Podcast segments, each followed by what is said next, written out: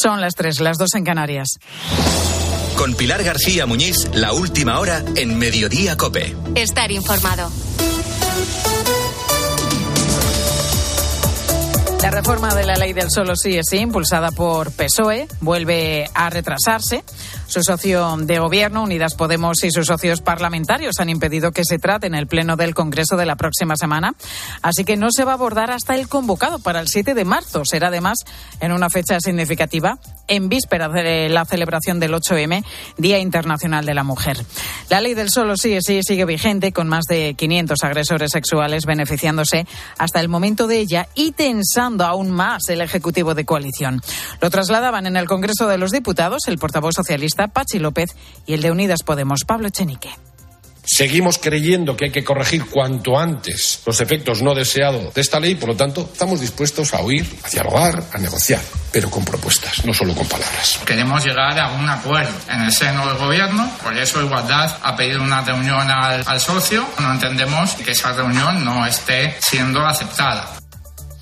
Y en el Congreso, precisamente en solo 48 horas, quedará aprobada la nueva ley del aborto, otra de las normas estrella de Irene Montero, que va a permitir a las jóvenes de 16 años poner fin a su embarazo sin la necesidad de pedir permiso a sus padres.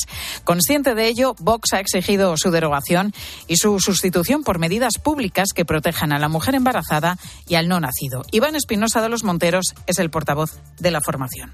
Promoviendo el aborto como si fuera algo sencillo, inocuo, una opción más, casi casi como si fuera un método de anticoncepción. Y mire, el aborto es una cosa seria, grave, que hay que intentar evitar. ¿Significa eso meter a las mujeres a la cárcel? No. Significa intentar dar opciones a las mujeres para que tengan alternativas, cosa que hasta ahora no se hace. Y prosigue el lío diplomático entre Estados Unidos y China a cuenta de esos globos, globos espía, avistados y derribados sobre el cielo de los dos países. Después de que el Pentágono haya negado que se traten de extraterrestres, la acusación entre Washington y Pekín va más. China asegura que al menos 10 globos norteamericanos han sobrevolado su territorio en el último año. Estados Unidos, por su parte, afirma que el globo chino, derribado la semana pasada, contenía material de espionaje. Bueno, pues a partir de las tres y media de la tarde, en este mediodía, vamos a abordar esta nueva guerra de espías. Manuel Gazapo es director de Relaciones Internacionales.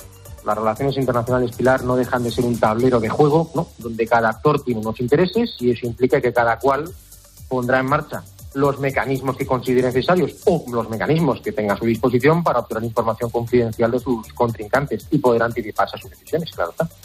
El Banco de España revisa al alza la previsión de crecimiento de nuestra economía para este año 2023. La autoridad monetaria se pone casi a la par de los pronósticos de Bruselas, pero lejos de los realizados por el gobierno de Pedro Sánchez, que son mucho más optimistas. La inflación, de la que mañana, por cierto, vamos a conocer el dato definitivo del pasado mes de enero, sigue además sin darnos tregua. Susana Moneo.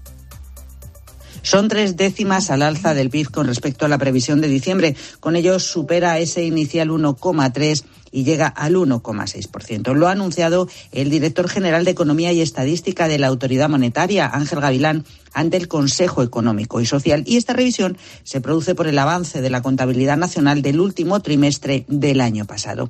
Se ha observado también una mayor fortaleza del consumo privado, menos peso del sector exterior y una caída de la inversión. No se descarta una rebaja de décima y media de la inflación sería por la reducción temporal del IVA de algunos alimentos, pero continúa preocupando y mucho la subyacente, reconoce Gavilán, que hay mucha incertidumbre. Y mañana miércoles entrará en vigor la subida del salario mínimo interprofesional. Pasará de los 1.000 euros brutos actuales al mes a los 1.080 en 14 pagas. Quienes lo reciban lo notarán ya en la próxima nómina. Tiene carácter retroactivo, además, desde el pasado 1 de enero. Un incremento que para algunos expertos debería diferenciarse por comunidades autónomas o por tramos de edad. Fernando Trías de Bes es economista. Tengamos el salario mínimo del salario para empezar a trabajar, que son dos planos distintos que en otros países, como por ejemplo a veces se hace a través del salario mínimo cualificado o no cualificado, como el de Luxemburgo, o como este caso de Reino Unido, donde hay salario mínimo por edad, no hagamos que un salario de supervivencia para personas que están en un ciclo de vida determinado suponga un problema para acceso al mercado laboral de la gente joven, que es lo que está pasando en los últimos años con esta disparada de salario mínimo. Deportes en Mediodía Cope. Estar informado.